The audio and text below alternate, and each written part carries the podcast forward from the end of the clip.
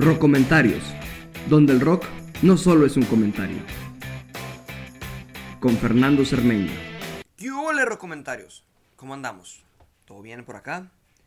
Este, esta semana pues ya regresamos con mis discos favoritos de cada década. Esta semana vamos a hablar de los 70s y vamos a hablar de mis 6 discos favoritos de esta década. Y la década que yo creo que es el, la década más importante del rock en un asunto de que fue en la época donde más creatividad hubo y más como apertura a otro tipo de música. Este, sí, los 60 dieron esta apertura para que hubiera más versatilidad en el rock, sonidos de otros lados, sonidos de otros mundos, pero en los 70 fue donde la fusión se dio. Y creo que es donde más importante se dan estos cambios. Y vemos el lanzamiento de bandas grandes y artistas gigantes y la continuación de otros artistas como, como artistas de los 60s y 50s que poco a poco fueron transformando su sonido. Y bueno, vámonos con este episodio de mis discos favoritos de los 70s.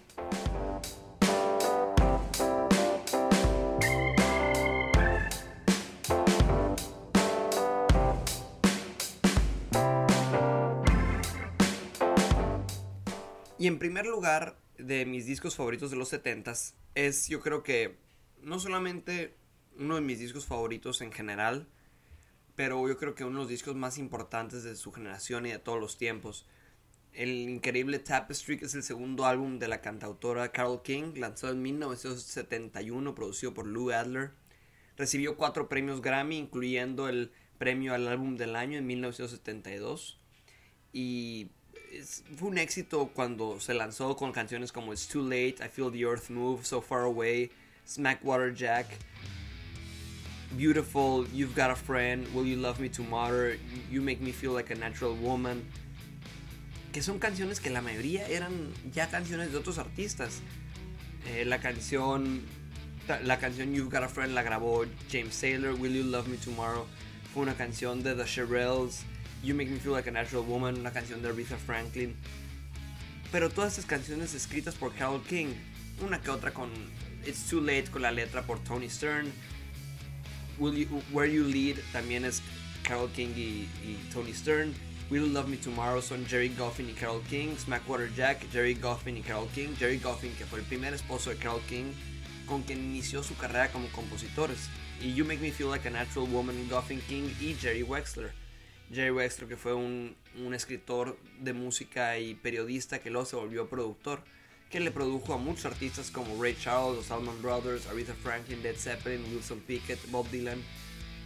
Pero bueno, e, este álbum culturalmente varias de estas canciones pues ya eran conocidas. Y fue un álbum donde aquí el movimiento del singer-songwriter dijo a ver, nosotros escribimos las canciones, James Taylor, Paul Simon, Neil Sedaka, todos ellos estaban en una oficina aquí en el Brill Building en Nueva York. Y dijeron, oye, pues si nosotros las escribimos, ¿por qué no puedo contar yo mi historia con mi propia voz? Y aquí fue donde este movimiento de que el compositor también puede cantar. Los Beatles, insisto, los Beatles abrieron esa puerta de que, ah, caray, los Beatles, los Beach Boys, esos artistas que dijeron, oye, pues nosotros escribimos lo que, lo que cantamos yo quiero contar esta historia porque es mi historia a final de cuentas. Siempre se ha incluido muchas veces en, entre los mejores discos de, todos los tiempos, de los mejores discos de los 70s. En el 2003 Rolling Stone lo rankeó como el, disco número 36 entre los 500 mejores discos de todos los tiempos. Luego cambió al número 25 en la lista del 2020. Está en la biblioteca del Congreso de Estados Unidos como uno de los discos más importantes de la historia. Y sí creo que es, es de esos que marca una generación. Y la crítica lo recibió con 5 estrellas, 10 de 10, 5 de 5. Muchos artistas dijeron, ok, es un álbum muy técnico, muy técnico como Carol King porque ella sabe lo que quiere en su canción. Pero la voz de Carol King se libera y es ella. Es ella contando esta historia de su vida. Y con cambios y la música. Es creo que es un es un sentimiento de... Yo recuerdo muy bien la primera vez que escuché este disco. Y cada vez que lo vuelvo a escuchar es como si lo, lo redescubriera. Porque de verdad, verdaderamente es un disco que, que cambia contigo. Y tú vas creciendo con el disco. Y por eso es mi disco favorito de los 70s, el número uno, Tapestry Carol King. Oigan, perdón, antes de seguir con el segundo disco, se me olvidó mencionar la banda de este disco. Carol King en el piano y en la voz, tenemos a Ross Conklin en la batería, Danny Kuch Korchmar en la guitarra acústica, Johnny Mitchell en la, en, en la voz y en los coros en Will You Love Me Tomorrow, James Stern en la guitarra acústica y en la voz también, David Campbell en la viola, Mary Clayton también cantando, y tenemos a Leland Sklar, que estuvo en el bajo en algunas sesiones, y esta banda Leland Sklar, Ross Kunkel, Danny Korch, Korchmar y, y, y, perdón, y James Taylor y Carol King, pues fueron esta, esta banda que, que revolucionó los 70s en el, en el lado del rock californiano. Que años después Carol King y James Taylor se reúnen en el, en el Troubadour Club, que fue este club de los 70s muy importante para músicos donde se presentaron artistas como Leon Russell, Elton John, Carol King, James Taylor. Pero se reunieron con esta banda en el 2011 por el, para el 40 aniversario del disco. Y sal, salieron de gira con la banda y todo. Y fue como volver a, a retomar lo que fue esta época del singer-songwriter. Y en segundo lugar, mi segundo disco favorito de los 70s es el onceavo álbum de la banda británica-americana Fleetwood Mac, el álbum Rumors, lanzado el 4 de febrero de 1977, grabado en California en 1976, después de que la banda tuvo, tuviera gran éxito en, en su álbum del 75, Fleetwood Mac, este primer álbum que incluye a Stevie Nicks y a Lindsey Buckingham, aquí el álbum deciden irse a te temas un poquito más maduros, donde tocaban temas de que terminaban sus relaciones y era Stevie Nicks y Buckingham terminando su noviazgo de años o John McVie y la tecladista Christine McVie terminando su matrimonio después de años y Christine McVie yéndose con el manejador de ellos y escribían canciones para ellos entre ellos sobre eso y también del uso de las drogas entre ellos y fue como donde le dio forma a este álbum. Tienes canciones como Go Your Own Way donde Lindsey Buckingham le canta a Stevie Nicks, oye, vete, vete, o sea, lo que tienes que hacer tú, pero, o sea, ya, yo ya no estoy para ti. Y Lindsey, y perdón, Stevie Nicks le canta Silver Springs, que le dice, o sea, tú vas a estar aquí, siempre vas a estar aquí para mí, y el tiempo va a pasar, pero siempre vamos a estar juntos. Y después, Christine McVie escribiendo Don't Stop a John McVie, el bajista, diciéndole, hey, todo va a estar bien, mañana todo va a estar mejor, y sí, se acabó nuestro matrimonio, pero todo va a estar mejor. Pero también le escribe, You make loving fun tú haces que Amar se sienta divertido para el manejador, para su nueva pareja. Y es un álbum que como que le da este, esta apertura que el rock, sí, el rock ya había tocado temas un poquito más maduros, pero aquí fue como un asunto de, de apertura, de esto está pasando en nuestras vidas y esto es lo que, lo que vamos a cantar y lo que, lo que vamos a escribir.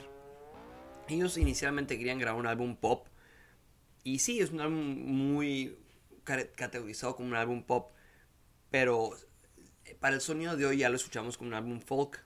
Eh, en los sencillos Go Your Own Way, Dreams, Don't Stop, You Make Loving Fun, todos llegaron al top 10 y Dreams siendo la única canción que llegara al número 1. Fue un éxito instantáneo. Eh, en el 77 ganó álbum del año, ha vendido más de 40 millones de copias alrededor del mundo. Y, Silver Springs es mi canción favorita de este álbum y de Fleetwood Mac en general. Aunque no fue una canción originalmente que estaba en el álbum después se incluye en este disco ya en las, remasterizaciones y cuando han sacado el disco otra vez.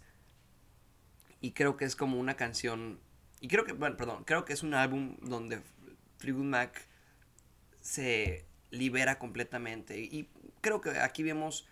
Tusk es el álbum donde Lindsey Buckingham se libera como productor y como líder, pero aquí en Rumors creo que todos están como al mismo nivel. Christy McVie en, la, en, el, en el teclado, John McVie en el bajo, Mick Fleetwood en la batería, Lindsey Buckingham en la guitarra y en la voz, eh, Chris y Steve Nicks en la voz y en la pandereta y también a veces en el teclado. Está en el Salón de la Fama de los Grammys. El, registro nacional de grabaciones de la, la, librería del Congreso lo agregó a, como un álbum especial y un álbum que uno de los álbumes más importantes de, de la historia de la música. Rolling Stone lo nombró como el séptimo mejor álbum de la historia. Y, sí, creo que sí es uno de los 10 mejores discos de la historia. Y creo que es un disco que, que toca fibras muy sensibles. Y creo que por eso la gente responde tanto a, este, a esta música y a Fleetwood Mac como una banda. Y este fue mi segundo disco favorito de los 70s, Rumors de Fleetwood Mac. Y en tercer lugar tenemos el álbum, el noveno álbum británico y el onceavo álbum americano de la banda inglesa The Rolling Stones, lanzado el 23 de abril del 71. Estoy hablando del Sticky Fingers de del 23 de abril del 71, el primer álbum lanzado en el Rolling Stones Records, después de que Decca Records y London Records formaran esta nueva, esta nueva, este nuevo sello discográfico que ellos estaban en Decca y en London desde el 63 y es el segundo álbum donde aparece Mick Taylor, primero siendo el live álbum Get Your Yayas Out y es su primer álbum de estudio sin Brian Jones, uno de los miembros fundadores que había fallecido dos años anteriormente. El álbum original que es, vemos de la cadera para abajo unos, unos, unos jeans con un zipper que es diseñado por Andy Warhol que el zipper, yo tengo una copia original donde el zipper funciona y baja y sube y baja y sube y lo puedes abrir y se ven los calzones de, del hombre que tiene estos, estos pantalones. Y aunque y fue muy caro de producir el, el, álbum, ahorita siguen siendo una de las copias más difíciles de encontrar. Y ya después se imprimió simplemente con la foto, no nomás el, el zipper. Lo grabaron entre marzo del 69 hasta octubre del 70 en Alabama, en Londres y en Newbury los Rolling Stones pues lo sacaron, fueron los primeros discos como considerados hard rock y roots rock, donde combinan un poquito de country, blues y, y aquí el, como que el rock se, se difumina un poquito y, y vuelve como estas raíces bailables, con canciones como Brown Sugar, Bitch, Wild Horses, Sway, tiene algunas de las canciones, de las mejores canciones de los Rolling Stones, en mi opinión. También tiene este, Sister Morphine, I Got the Blues, Dead Flowers, que es otra gran canción de que vemos que los Rolling Stones no simplemente son las mejores bandas de rock del mundo, sino que también son las mejores bandas de country del mundo y de blues. Por eso son la segunda mejor banda de la historia, porque pueden tocar cualquier género y siguen siendo ellos. Siguen siendo ellos.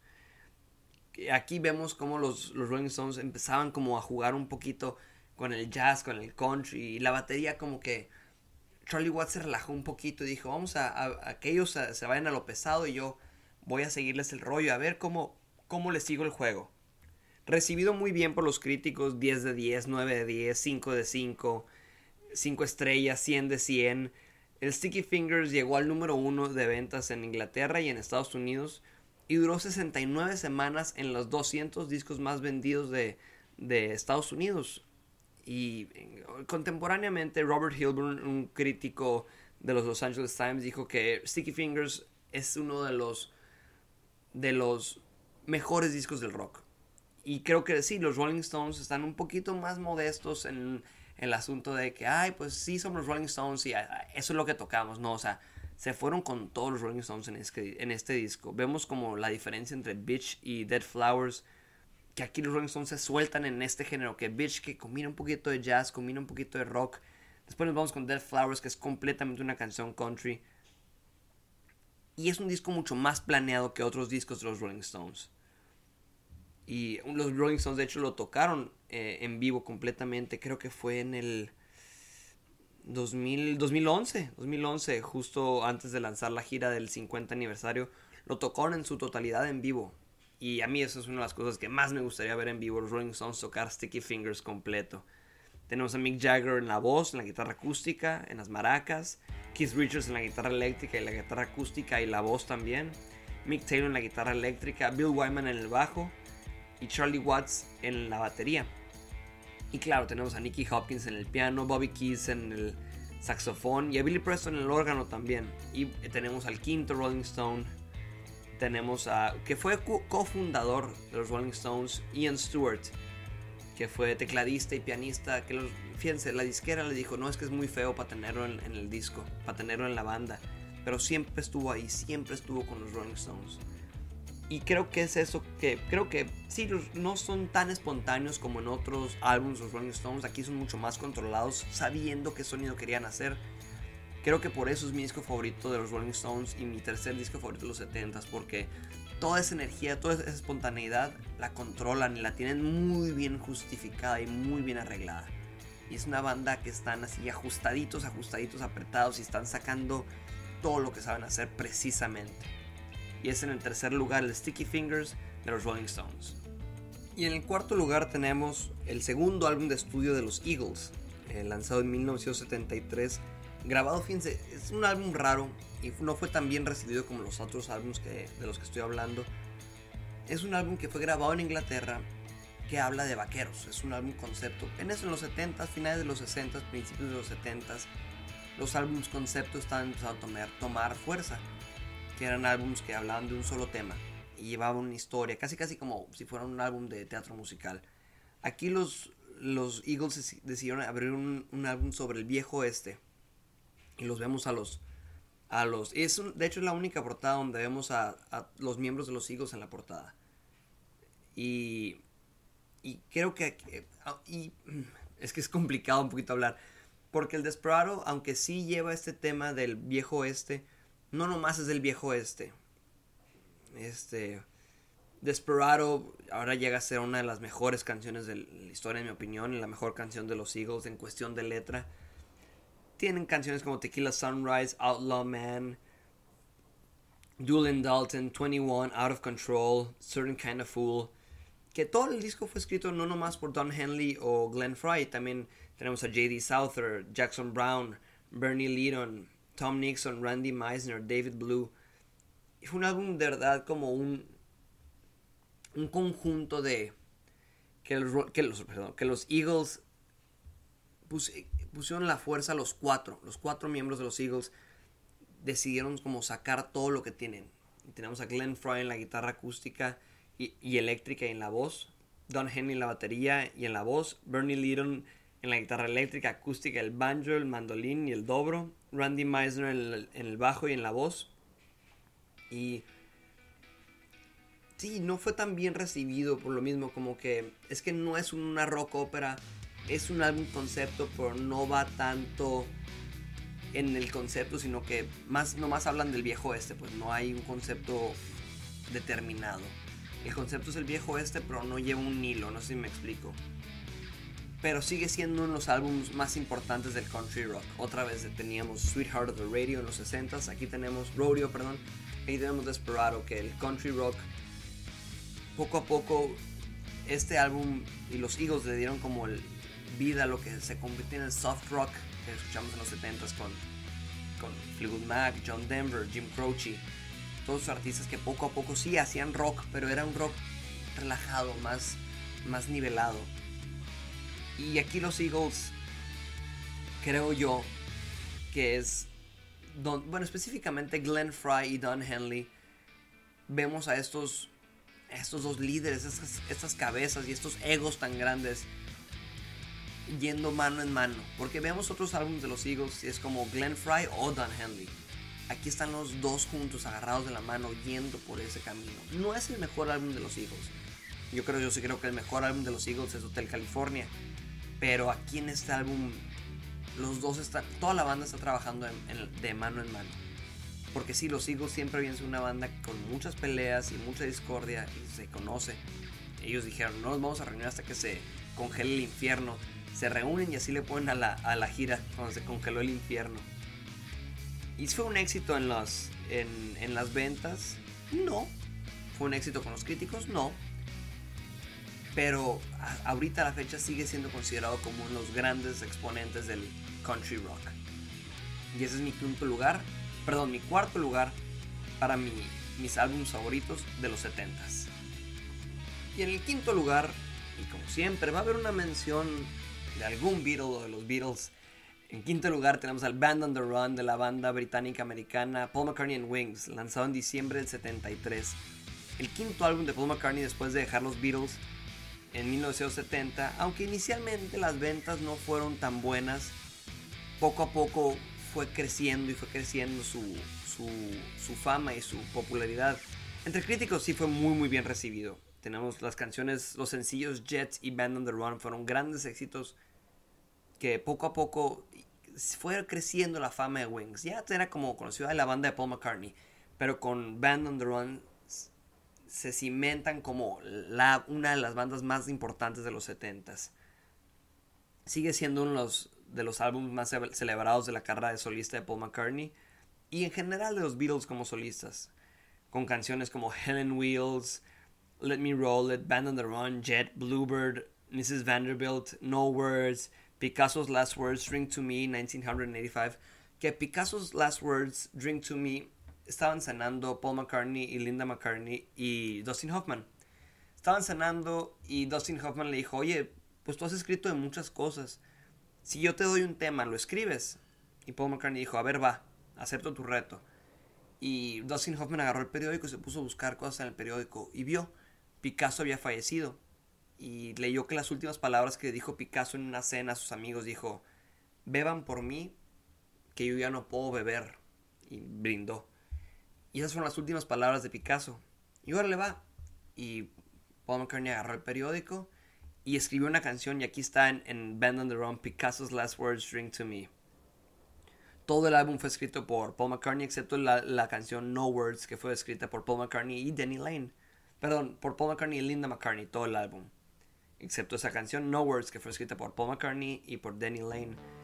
La banda consistía de Paul McCartney en la voz, en el bajo, en la guitarra acústica, la guitarra eléctrica, el piano, los, teclados, la batería y la percusión. Linda McCartney en el coro, en el órgano y el teclado. Danny Lane en el coro, en la voz, en la guitarra acústica y la guitarra eléctrica. Tenemos a, también a Ginger Baker en la batería en Picasso's Last Words y producido por, por Paul McCartney. Band on the Run creo yo que es uno de los discos más importantes de la carrera de los, de los Beatles después de los Beatles porque es como una separación completamente del sonido de los Beatles. Hay cosas similares, pero aquí Paul McCartney se desata completamente y se deshace de... Sí, es Paul McCartney and Wings, es Paul McCartney de los Beatles, pero aquí es como, ya, aquí estoy, por fin, este es, este es, mi, es mi banda, este es mi nuevo sonido. Se fueron a grabarlo a Lagos, Nigeria, que una historia chistosa que les pasó, bueno, no chistosa, chistosa ahorita, pero fue algo feo. Graban todo el disco, terminan de grabar el álbum y cuando iban a cenar a casa de Fela Kuti, un músico nigeriano muy famoso, eh, estaban cenando y les dijo, oigan, no se vayan caminando, que de noche se pone muy feo. No, no pasa nada. Tenían los, las grabaciones, se lo fueron a enseñar a Fela Kuti. Cuando van de regreso al hotel con, los, con las copias de las grabaciones, los asaltan y pues por ahí, por ahí en el mundo están esas, esa, esa versión inicial del Band on the Run pues órale, a grabarlo otra vez. Y tuvieron que grabarlo otra vez. Y creo que el resultado es ese, que es una. que Paul McCartney no se rindió. No se rindió en decir, ah, bueno, pues ya. Ni pex, hay que grabar otro disco. No, otra vez hay que grabarlo completamente. Y se restablece como uno de los grandes músicos. Una de las leyendas de, de la música inglesa. Y es una colección de canciones basadas en una idea de, de este grupo de una banda que están en la cárcel juntos y se escapan y tienen que encontrar manera de, de, de, encontrar su libertad. Que toda la mayoría de las canciones van por ese, por ese hilo, excepto Picasso's Last Words. Y también la portada en las grandes portadas de, de la historia del rock, en mi opinión. Tomada en Australia Park en Londres, con el fotógrafo Clive Arrowsmith. En la portada aparecen este, figuras famosas de, de Inglaterra, entre ellos Paul McCartney, Linda McCartney y Denny Lane, con trajes de convictos. También tenemos a Michael Parkinson, Kenny Lynch, James Coburn, Clement Freud, Christopher Lee, John Conte. Aquí fue donde, así como, eh, quisieron, quiso hacer como otra vez la portada de Sgt. Pepper, pero como actualizada y con figuras más modernas. Y como, ay, somos como esta rebelión de, de la música popular. Y sí, yo creo que sí es el álbum más popular de Paul McCartney como solista es mi favorito de, la, de la formación de Wings. No creo que sea el mejor álbum en general de Paul McCartney como solista. El mejor álbum como solista yo creo que es el Ram de 1971. Pero creo que Band on the Run es donde Paul McCartney decide como retomar este estatus de estrella del pop sin perder su genialidad en el rock. Y en quinto lugar, de, mis discos favoritos, en sexto, perdón, sexto lugar, de mis discos favoritos de los 70 tenemos el que creo yo que es el mejor disco de solista de cualquier Beatle, uno de los mejores discos de la historia, un álbum triple lanzado en noviembre del 70, el tercer álbum de solista de George Harrison, All Things Must Pass. Este fue el primer trabajo formal como solista de George Harrison después del rompimiento de los Beatles. En el 69 tuvo Electric Sound, que fue un álbum instrumental de George Harrison y también Wonderwall Music, que también fue un soundtrack para la película Wonderwall de Joe Massett. Aquí en All Things Must Pass, George Harrison encuentra su sonido y encuentra el rol este, que en vez de ser como el, el, el, que está atrás, el que canta coros y que de repente canta y de repente escribe canciones, él es el líder de este proyecto. Canciones como My Sweet Lord, What is Life, Isn't It a Pity, All Things Must Pass, todas esas canciones que inicialmente iban a ser lanzadas por los Beatles, que fueron como, ay no, mejor no. Aquí vemos a George Harrison explotando completamente todo lo que tenía atrapado cuando estaban los Beatles Vemos las influencias de sus amigos como Bob Dylan, The Band, Delaney and Bonnie, Billy Preston, que ellos estuvieron en este álbum. Vemos músicos y músicos y músicos, grandes músicos. Bueno, empezando George Harrison en la voz, en la guitarra acústica y eléctrica, el dobro, la armónica, el sintetizador, el bajo. Eric Clapton en la guitarra acústica y eléctrica, Gary Wright en el piano, Klaus Burman en el bajo, Jim Gordon en la batería, Ringo Starr en la batería, Billy Preston en el órgano y en el piano, Bobby Keys en el saxofón. Tom Evans en la guitarra acústica, Peter Frampton en la guitarra acústica, Dave Mason en la guitarra eléctrica, Tony Ashton en el piano, Mal Evans en la percusión, Ginger Baker en la batería, John Lennon tocando las palmas, Yoko Ono con las palmas, Danny Harrison en la versión del 2001 tocando la guitarra acústica y el piano acústico. Y bueno, en sí es el mejor disco de cualquier Beatle como, como solista. Creo que aquí George Harrison toma las riendas y fue un éxito mundial entre los críticos y, el comercial también. Aquí George Harrison, creo que ese es, ese es el secreto, tomó todas las canciones y todos esos proyectos que tenía en mente para los Beatles y dijo, ustedes no lo quieren, déjenme lo hago como yo lo quería hacer. Porque siempre como pues George Harrison traía una canción y Paul McCartney y John Lennon metían la cuchara a la sopa. Aquí dijo George Harrison, déjenme ser yo, déjenme ser yo y se aventó el solo a todas estas canciones y escritas y escritas y escritas y escritas que tenía guardada ahí. I'd Have You Anytime, escrita con Bob Dylan. Isn't It a Pity? If Not For You, un cover de una canción de Bob Dylan. Art of Dying, Hear Me Lord, It's Johnny's Birthday, Plug Me In, I Remember Jeep. O sea, ¿cómo tiene seis lados este álbum? Es un álbum triple. Para mí, mi, mi canción favorita del álbum es. Eh, híjole. Es, bueno, son tres. Son tres. My Sweet Lord, claramente. What is Life, pero también tenemos Wawa, que es una canción chistosa que cuando Paul McCartney y George Harrison se pelean mientras estaban grabando Let It Be, George Harrison deja la banda, deja los Beatles y se va a su casa a escribir la canción Wawa, que en Inglaterra Wawa es como un dolor de cabeza. Y le dice, me has, provocado un Wawa, un dolor de cabeza.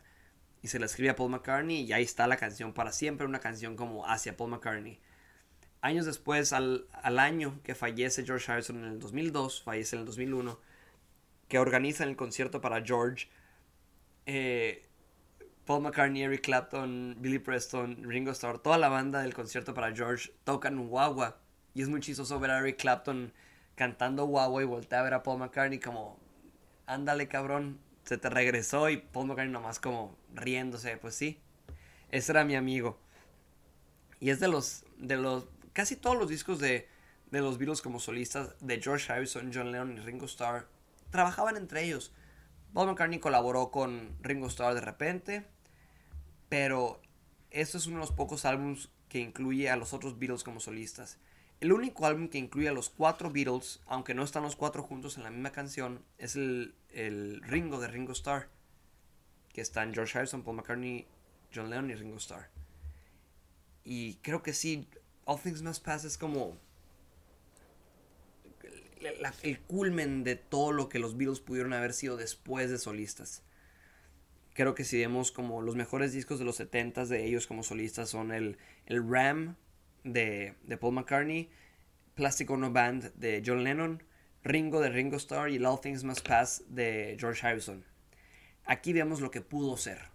Como que escuchamos un poquito de los Beatles todavía pero cada quien por su lado.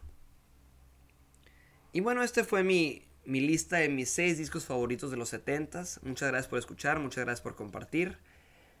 Y así que aquí andamos. La semana que entra me voy a tomar un descanso.